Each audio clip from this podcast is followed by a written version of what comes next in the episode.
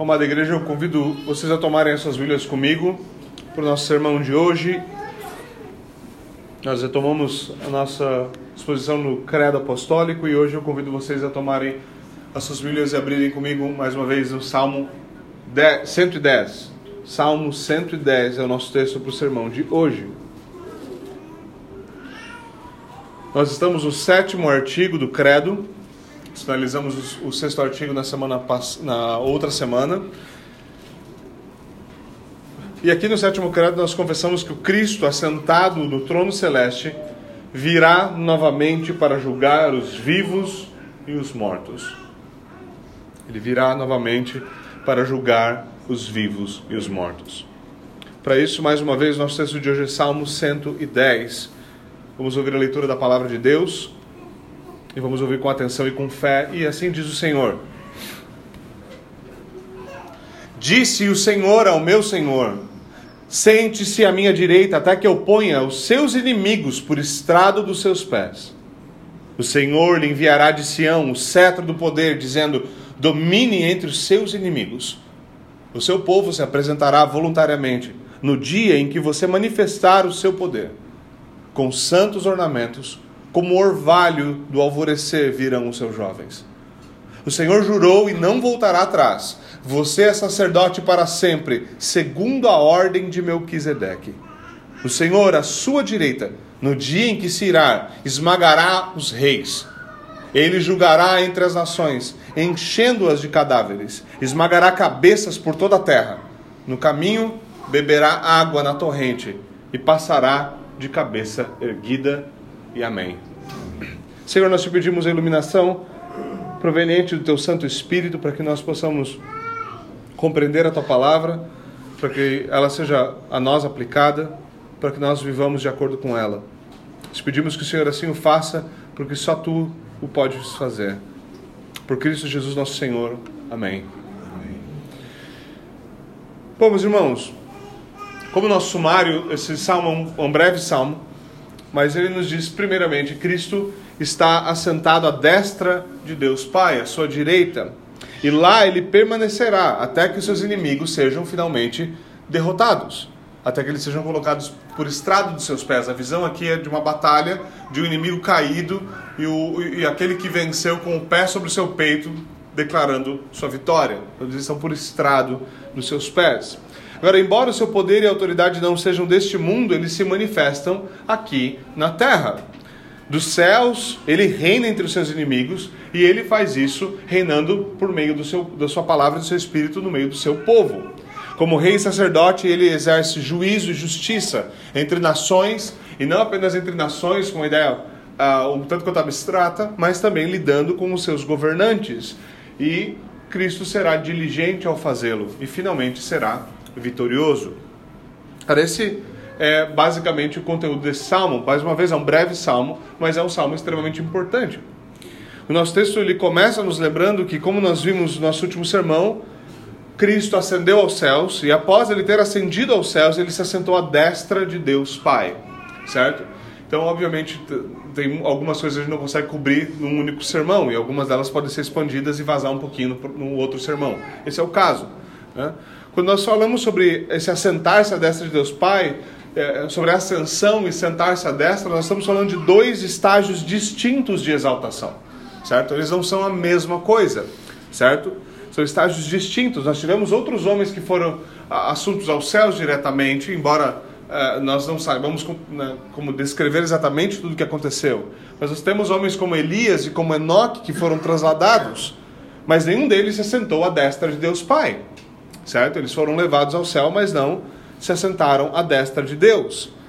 Essa é uma glória distinta do mediador. Esse é um lugar distinto do próprio Cristo, certo? O primogênito dentre os mortos, o homem que recebeu o nome que está, como diz o apóstolo Paulo, acima de todo o nome, aquele que foi posto sobre tudo e todos, aquele é quem se assenta no trono do universo à destra do Pai. Nosso Senhor, após sua ressurreição, ensinou exatamente isso aos seus discípulos, quando ele disse a eles: Todo o poder me foi dado nos céus e na terra. Todo o poder me foi dado nos céus e na terra. Ora, claro, muitas, muitas vezes esse, esse entendimento desse versículo é gravemente distorcido para significar alguma coisa, como, por exemplo, que o Senhor não tem poder nenhum aqui na terra, certo? Como eles tiram isso desse versículo, eu não faço a menor ideia. Mas, é, infelizmente, é algo muito comum. Agora, aqui é obviamente importante nós notarmos que assentar-se à destra de Deus é uma expressão, ele é uma figura, é um símbolo, certo? Enquanto ascender aos céus é obviamente um apontamento local, isso foi algo que de fato aconteceu. Assentar-se à direita do Pai não é uh, um acontecimento fatual nesse sentido tão estrito, certo?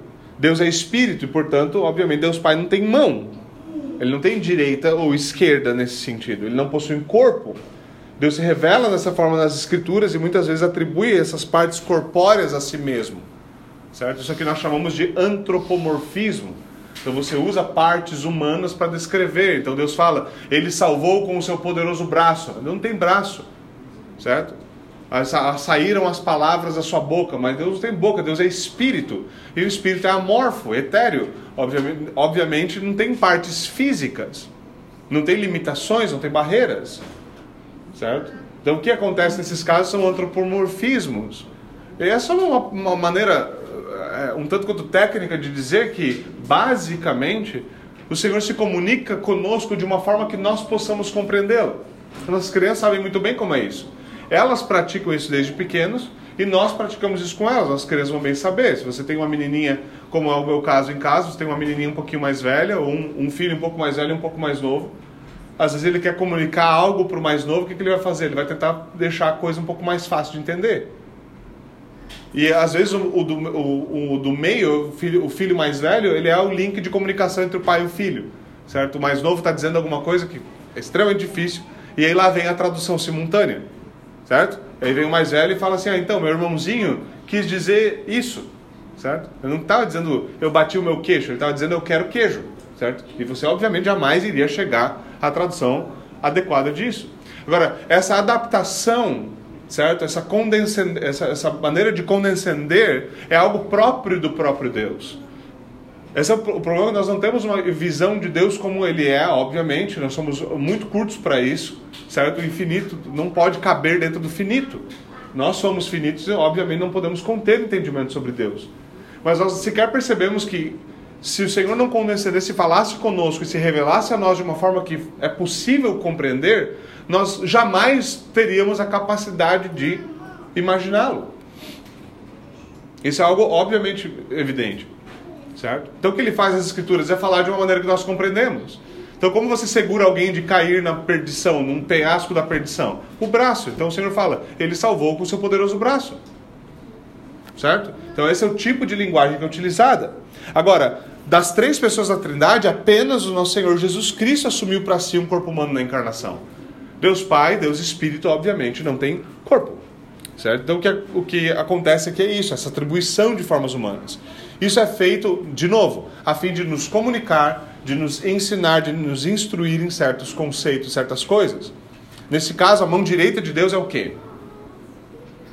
Certo? A mão direita é uma referência ao braço forte, a mão que governa. Nós falamos isso, esse aqui é o meu braço direito certo? Então não é só uma questão política, né? que está à minha esquerda é ruim. Certo? A gente vive numa situação política que o que está à nossa direita é ruim também, e agora? Certo?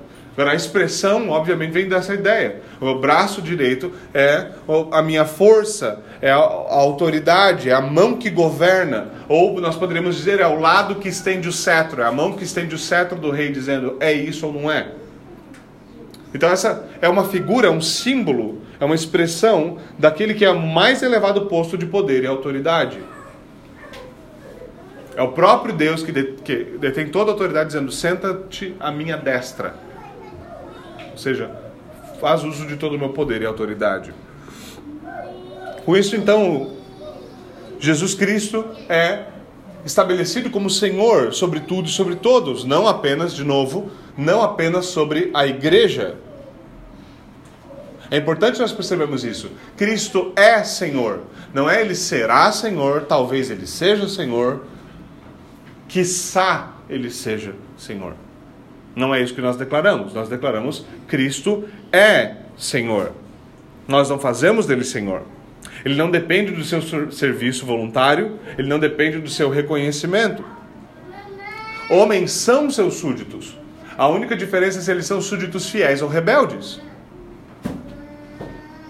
A única diferença é se homens são fiéis ou rebeldes, mas eles são seus súditos.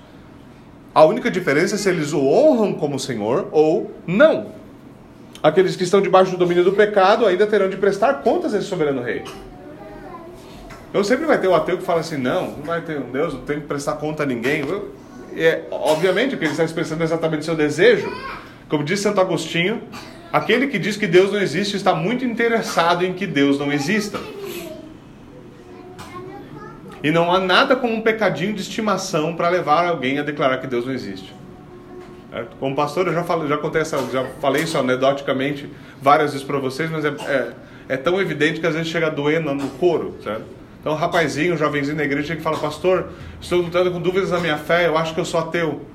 E a única pergunta pastoral adequada para você fazer após essa declaração é: qual é o nome da menina? Qual é o nome da menina? Que normalmente é exatamente essa sequência de fatos que acontece. Ele acha uma menininha bonitinha e agora ele está envolvido no relacionamento. Ele tem muito desejo de pecar, só que para que a sua consciência deixe livre, é melhor ele negar a existência daquele que disse que ele não pode fazer isso, sem antes casar-se com ela. Bom, essa é a diferença entre homens, entre os homens, entre os súditos de Cristo. Alguns deles são rebeldes.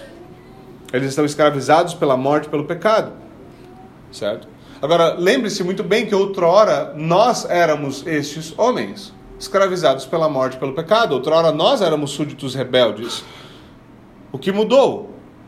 Cristo vitorioso nos libertou da, sua, da, da nossa escravidão e com a sua soberania nos comprou, nos resgatou pela sua palavra espírito, nos fez súditos fiéis, dispostos a viver para a sua glória. Isso quer dizer que ele deve reinar não apenas em parte da nossa vida, mas em toda a nossa vida, sobre a nossa família, sobre o nosso trabalho, nossos filhos, nossa compreensão das coisas, nosso entendimento. Isso quer dizer que a sua palavra, a sua vontade deve moldar toda a nossa vida e pensamento. Como diz o apóstolo Paulo, todo pensamento deve ser levado cativo em obediência a Jesus Cristo. Agora veja, com isso eu não estou falando, certo? É, como muitas vezes nós falamos nos nossos círculos reformados, né? todo pensamento deve ser levado cativo em obediência a Jesus Cristo. E a pessoa vai lá e pega um livro sobre economia e ela descobre o conceito, né? ela descobre finalmente o conceito de livre mercado. Ela fala, meu, isso, é isso que é a palavra de Deus. Olha, livre mercado vem da Bíblia, porque, sabe, o mandamento diz não matar, não roubarás. Agora, só pode assumir o conceito de não roubar se existe propriedade privada. Então, propriedade privada é uma coisa extremamente importante, certo? E aí começa a vir por esses meios. E a gente acha que a gente está no, no supra-sumo da intelectualidade cristã, da tradição cristã, achando que nós somos. Agora, eu sou, de repente, me tornei, tornei um grande economista cristão, eu sei exatamente o que eu estou falando. Não, calma. Esse é o caminho, esse é o começo, mas não se engane. Não se engane. Há muito mais há muito mais a se compreender, há muito mais a se aplicar. A escritura é muito maior do que um versículo que tem duas palavras: não roubarás. Há muito mais conceito ali a se aplicar. Desde as penas para isso, desde o conceito do trabalho, porque é muito fácil começar a falar disso negativamente em vez de começar positivamente. Certo? Mas é um exemplo importante de como nós devemos aplicar as escrituras, mas nós não devemos ser rasos na sua aplicação. Obviamente, nós devemos fazer isso é, como um todo e devemos fazer isso adequadamente. Por que nós fazemos isso? Bom, porque há um fato evidente aqui: Cristo é Senhor. E porque Ele é Senhor, é necessário que assim o seja. Então, veja, esse salmo ele é, é fundamental, porque ele estabelece exatamente esse conceito. O Senhor disse ao meu Senhor. Lembre-se que até o Senhor, o nosso Senhor Jesus Cristo, quando ainda aqui na terra, usou isso para brincar com os teólogos da época. Certo? Com quem que Davi estava falando? Opa, peraí. Certo? E nosso Senhor Jesus Cristo, com o seu peculiar senso de humor, que uma das coisas mais faz amá-lo nas páginas das Escrituras, em como ele foi retratado exatamente isso, né? é chegar para os teólogos da época e perguntar: vocês nunca leram a Bíblia? Vocês, vocês nunca leram o que está escrito? Eles eram os especialistas no que estava escrito. Né? Era uma maneira bem jocosa de dizer assim: vocês não são muito bons no que vocês fazem, não. E assim ele fazia, e assim ele pegava eles nesse tipo de, de situação. Agora o Senhor disse ao meu Senhor, Adonai, uh, Jeová disse a Adonai, há uma conversa aqui entre as pessoas da Trindade e Deus Pai diz a Deus Filho: Senta-te à minha destra, até que eu ponha todos os seus inimigos por estrado dos seus pés. Então, salmo, mais uma vez, é fundamental. Para quê? Para nós compreendermos quem é o Cristo que está sentado à destra de Deus Pai que voltará para julgar o mundo. Ele nos ajuda a compreender quem é esse Jesus. Que ele está fazendo lá e como ele voltará. O versículo 1 é o mais citado, é o versículo do Antigo Testamento mais citado em todo o Novo Testamento. Esse versículo é o mais citado do Antigo Testamento e do Novo Testamento. E ele ensina que esse assentar-se à de à destra de Deus Pai se cumpriu quando? Na ascensão. Na ascensão, como nós vimos, ele foi, foi assunto aos céus, assentou-se à destra de Deus Pai. E porque ele foi, a promessa que o anjo fez é que ele voltará da mesma maneira, da mesma forma. Pedro fala sobre isso, Paulo fala sobre isso, o livro de Hebreus lida bastante com esses trechos. E de acordo com ele, então, Jesus é o rei e sumo sacerdote que reinará entre os seus inimigos até que eles tenham sido colocados como seus súditos ou eles tenham sido vencidos finalmente. O próprio versículo 4 aqui do, capítulo, do, do Salmo 110 é tratado de maneira extensiva em Hebreus capítulo 7 nos explicando o que é esse sacerdócio segundo a ordem de Melquisedeque. Então, esse salmo tem uma, tem uma função, obviamente, extremamente importante para nós. Agora, conjuntamente, o nosso credo ensina que haverá um fim para a história humana. Haverá um fim para a história humana. A história não é um ciclo sem fim, ela não desenrola sem fim. Nós não sabemos qual é a sua extensão, mas nós sabemos de uma coisa: ela terá um fim. Haverá um último dia. Haverá um fim para essa história, haverá um dia de juízo, de prestação de contas, onde vivos e mortos, crentes e ímpios, prestarão suas contas a Deus. Naquele dia, Jesus Cristo se manifestará como juiz definitivo e ele se levantará do seu trono, então voltará para consumar todas as coisas. É isso que nós chamamos de escatom, onde vem a ideia de escatologia, a doutrina das últimas coisas. Essa é a ideia do fim do fim. A pergunta agora aqui é, obviamente, o que a Escritura ensina sobre esse fim, sobre esse juízo. O apóstolo Paulo, pregando o evangelho no Areópago, diz o seguinte: Deus ordena a todas as pessoas, em todos os lugares, que se arrependam. Por quê? Porque ele estabeleceu um dia em que julgará o mundo com justiça por meio de um homem que escolheu e deu certeza disso a todos, ressuscitando dentre os mortos. Ele julgará o mundo no último dia por um homem, e ele deu certeza disso, ressuscitando este homem dentre os mortos. Ou seja, segundo o apóstolo Paulo, o fato de que Cristo ressuscitou dentre os mortos é a prova de que haverá um juízo final. Aquele que foi condenado pelos homens tornou-se juiz de homens. Veja, para Paulo, a ressurreição não era algo que tinha que ser provado. A ressurreição provava algo. A ressurreição é a prova de um juízo final. Ela não precisa ser provada. Ele toma, ele a toma como um axioma, um princípio. Agora, quando nós falamos disso, certo? Da, daquilo que Paulo está falando aqui sobre esse juízo, o que lhe vem à cabeça? No que você pensa? automaticamente, qual é o seu impulso natural? Quando nós falamos de juízo final, nós falamos das últimas coisas, do último dia.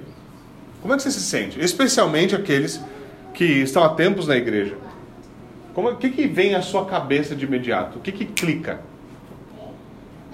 Normalmente é a famosa teologia do medo. Eu tenho um nome, eu um nome pior para isso, mas eu não vou usar. Né? Depois depois fica mais complicado para eu explicar por que eu uso essas coisas. Mas, normalmente, normalmente, você pensa, se você cresceu dentro de igrejas evangélicas comuns no, Brasil, você pensa no quê? Você pensa em algo terrível, tenebroso, algo a se temer, algo a se ter medo. Talvez você já tenha visto uma ou outra daquelas pegadinhas que a pessoa finge ter sido arrebatada jogando uns panos no chão, certo? e vendo uma, da uma pessoa da família respondendo aquilo, né? a pessoa que está caindo na pegadinha e o desespero que rola. É algo bastante, bastante, bastante curioso a maneira como a maioria responde a isso. Não é raro nós assumirmos que se pensa nisso com medo. Na nossa nação, muitas pessoas foram, infelizmente, acostumadas àquilo que é chamado de dispensacionalismo popular ou clássico. E ele vem com vários, muitos erros. Muitos foram levados ao medo servil por essa visão do juízo. Então, a única maneira pela qual a pessoa não sai por aí pintando e bordando é porque ela tem medo de não ser arrebatada ou finalmente ser jogada, ser condenada e ter lá um telão passando todos os pecados que você fez na frente de todo mundo, certo? Porque essa é uma visão muito comum, eu lembro. Eu não sei se isso é para colocar o terror de Deus no coração do jovem, né? Que está fazendo um monte de besteira e não foram criados decentemente por seus pais, que vivem aprontando. Então vem com essa ideia, vai ter um projetor que nem esse aqui, mas muito mais poderoso, muito mais vívido, 4K a imagem dele, certo? E vai ser colocado ali tudo que você fez desde criança. Né? Às vezes você comeu catuta no nariz, certo? Às vezes você pegou a balinha lá do, do Americanas não pagou. E assim por diante até, até a, a vez que você, certo? Contou uma piada indecente, atravessou a rua e foi atropelado. Tudo será passado naquele telão e todo mundo vai ter que assistir suas vergonhas. Obviamente, você para para pensar nisso e fala, eu nunca mais vou sair de casa. Né? Então a ideia é usar o medo como uma ferramenta de coerção à santidade. O que obviamente não funciona. Porque há uma doutrina do inferno. E ela deveria bastar. Mas é que o Senhor não deseja que nós. O Senhor não deseja servilidade. O Senhor deseja que nós o amemos. O Senhor não deseja que essas coisas sejam feitas por medo. Embora muitas vezes ele nos atraia por medo, ele não deseja que isso seja feito por medo. O verdadeiro motor da obediência cristã é a gratidão a gratidão. Porque eu sou grato por aquilo que recebi, mesmo sem merecer. Eu vivo como um servo fiel daquele que me deu todas as coisas sem que eu merecesse. Certo?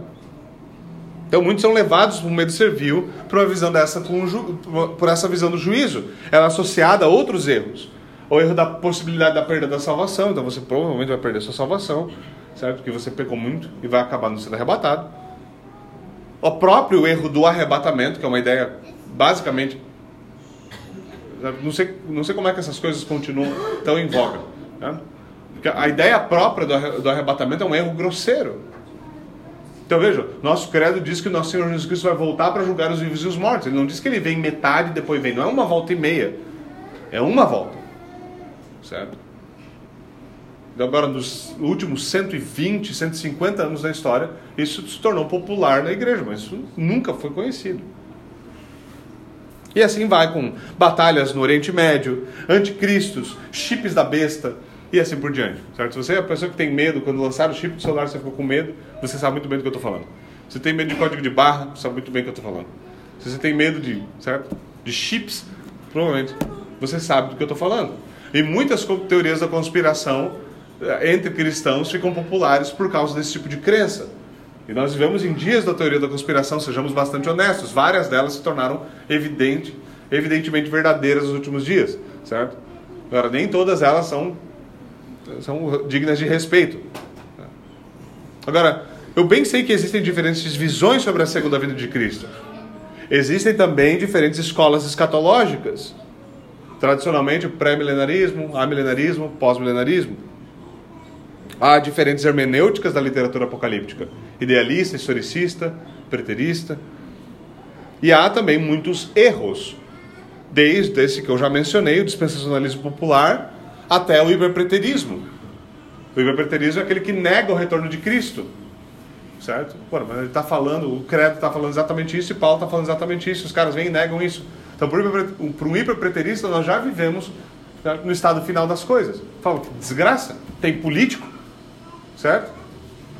Tem, pronto, já não, a prova de que existe o céu é que existe Brasília. Né? Existe Brasília, então, obviamente, nós não chegamos no novo céu e nova terra. É possível né, que, isso seja redenção. Né? E assim vai. Agora, diante de tudo isso, nós devemos, obviamente, atentar para aquilo que é o ensino da Escritura sobre o fim.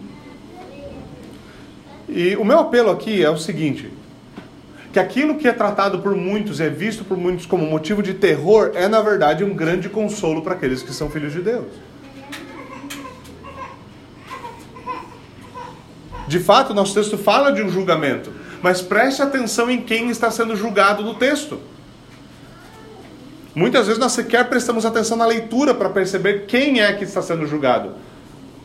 Senta-te à minha destra até que eu coloque quem por estrado dos seus pés? Todos aqueles que, os, que o amam? Não. Até que eu coloque os seus inimigos por estrado dos seus pés. Então, aqui, primeira coisa, é importante notar que há um juízo temporal. Algumas pessoas são assim. No Antigo Testamento, Deus lidava com as nações, Deus lidava com os povos, Deus julgava reis, Deus julgava governantes, Deus julgava nações, fazia tudo isso. Chegou no Novo Testamento, ele falou: agora chega. Agora eu só lido com gente. Antes eu lidava com nações, antes existia pactos familiares, pactos nacionais, agora não existe mais nada disso. Não existe mais nem pacto familiar, existe só a minha relação com o indivíduo. O novo pacto é novo no sentido que não tem nada a ver com nenhum dos pactos anteriores problema essa visão, obviamente. Então, quando chegar lá no final, aí a gente vê o que vai acontecer. Mas não. Deus continua lidando com nações. Deus continua lidando com povos.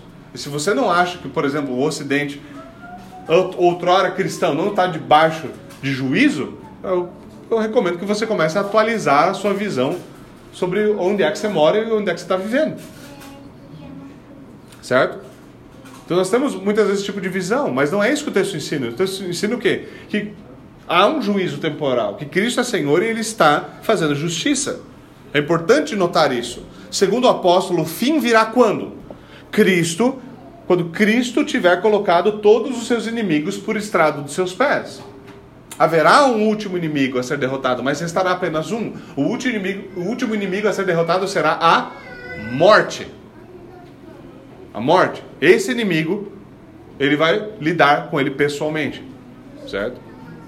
Então é importante, obviamente, ter isso. Ou seja, Cristo, ele julga sobre o seu trono, fazendo o seu reino avançar contra aqueles que se lhe opõem.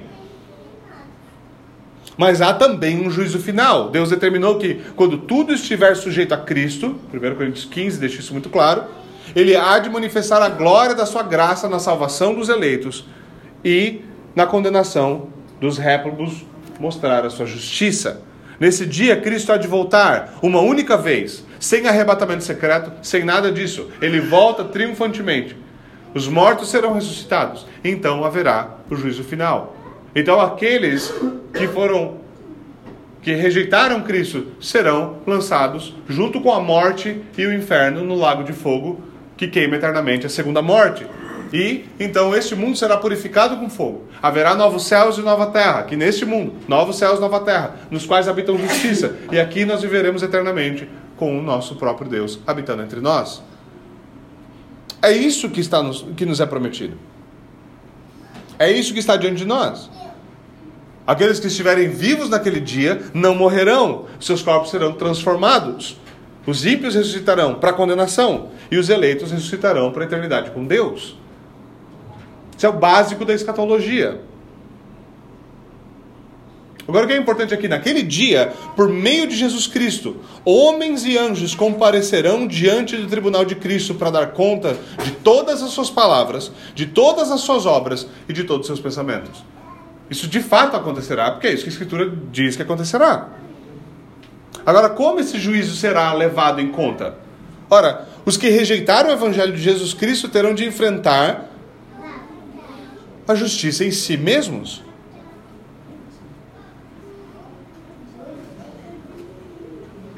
Se ninguém pagou pelos seus pecados, ora, alguém vai ter que pagar essa conta. E essa conta é sua.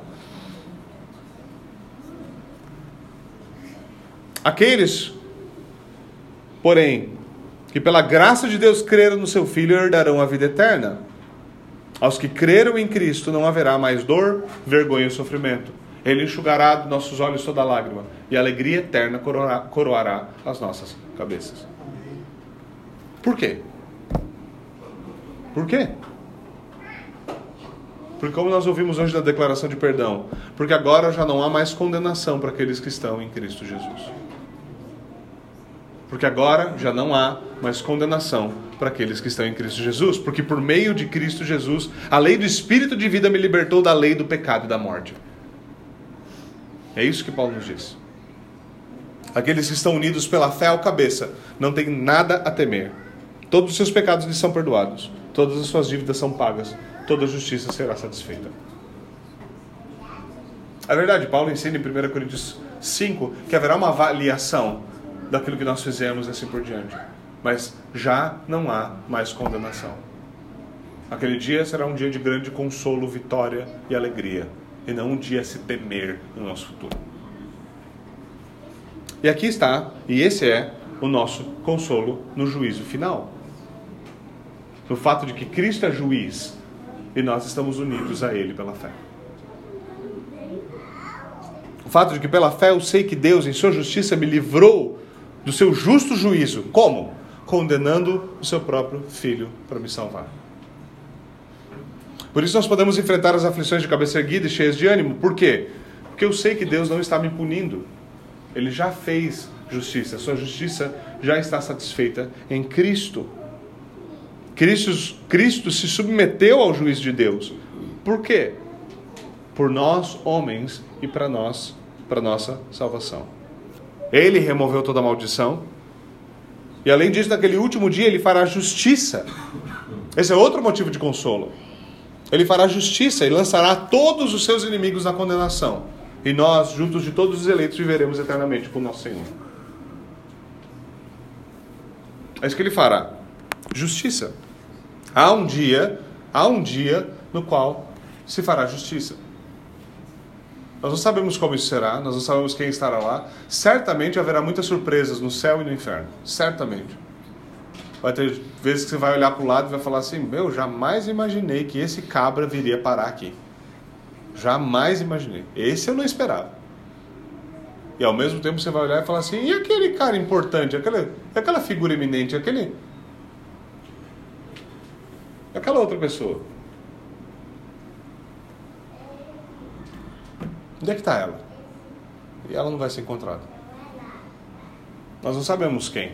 Não cabe a nós saber quem. Não cabe a nós julgar quem. Como diz Deuteronômio, as coisas ocultas pertencem ao Senhor.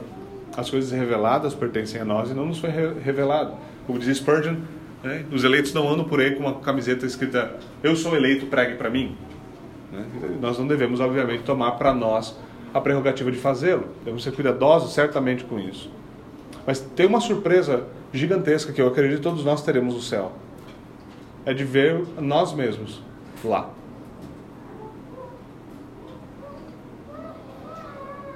E no final, na conclusão de todas as coisas, o novo céu e nova terra, vermos novos céus e nova terra e perguntar: como? Por quê? Porque não há mérito, porque não há honra, porque não há nada a não ser o glorioso sangue do nosso Senhor Jesus Cristo que justifique o fato de que nós habitaremos em novos céus e nova terra. Nada, absolutamente nada. Absolutamente nada. Por causa desse tipo de certeza, nós podemos enfrentar, de novo, aflições de cabeça erguida, cheias de ânimo, porque Deus não está nos punindo, porque não há mais condenação, porque haverá justiça, porque nós viveremos eternamente com o nosso Senhor. E essa deve ser, e essa é a nossa esperança. Essa é a certeza que nós temos por meio de Cristo Jesus. O que? Que a sua obra se aplica a mim. E por causa dele eu tenho paz com Deus. Paz com Deus. Eu não preciso viver encolhido, não preciso viver com, com, com medo, encolhido, sob temor, imaginando que há maldição restante contra mim. E veja, eu sei, pastoralmente, eu sei muito bem que isso é uma coisa com a maioria dos cristãos lutam. Nós tememos esse tipo de coisa. Nós tentamos entender certos acontecimentos da nossa vida e perguntamos: será que Deus está me, tá me julgando? Será que Deus é contra mim? Irmão, não tem nada pior do que Deus ser contra você. Nada pior. Nada pior. Não há nenhum antagonista pior do que o próprio Deus. O que você gostaria realmente de ser inimigo daquele que é Senhor soberano e onipresente, Senhor soberano, onipotente e onipresente?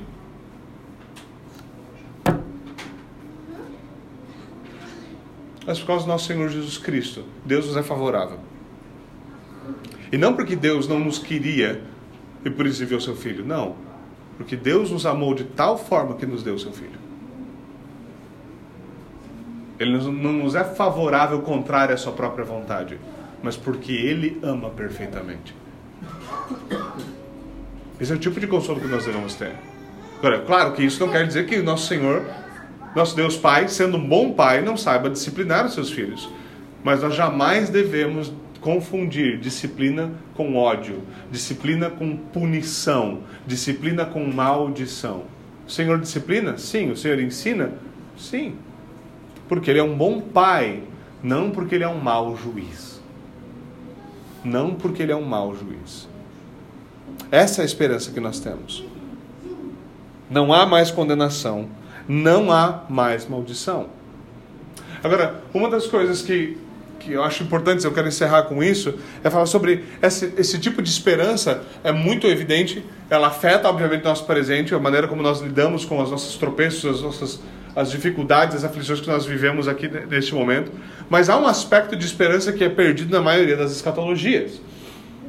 Infelizmente, há muitos daqueles que acreditam piamente, piamente, que a igreja vai ser derrotada aqui nesse mundo, que a igreja será derrotada em todos os planos, que tudo terminará em grande perseguição e a igreja encolhida num canto.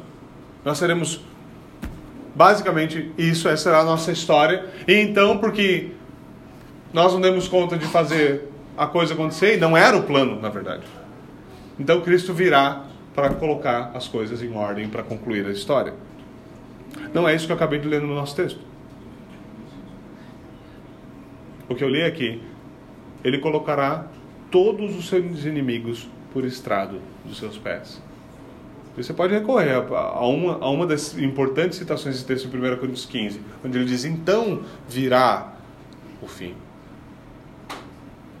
Quando tudo lhe estiver sujeito, então haverá um último inimigo. E o último inimigo a ser derrotado será a morte. Isso é importante porque muitas vezes parece que nós estamos trabalhando contra aquilo que nós dizemos acreditar.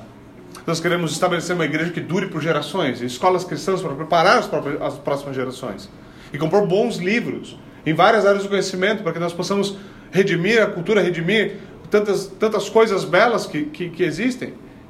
E nós queremos fazer todas essas coisas para quê? Porque no final das contas a gente vai perder a batalha. Pois é, ué.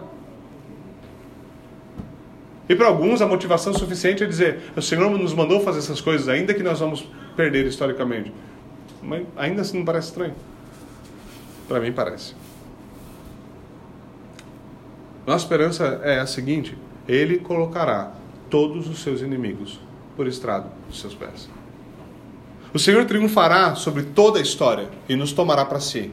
E haverão então novos céus e nova terra nos quais habitam justiça. E enquanto isso, essa é uma esperança lá na ponta. Mas enquanto isso, o que eu faço agora? Enquanto isso, ele reina por meio do seu povo, e o seu reino avança através do ministério do Evangelho. E assim ele avança.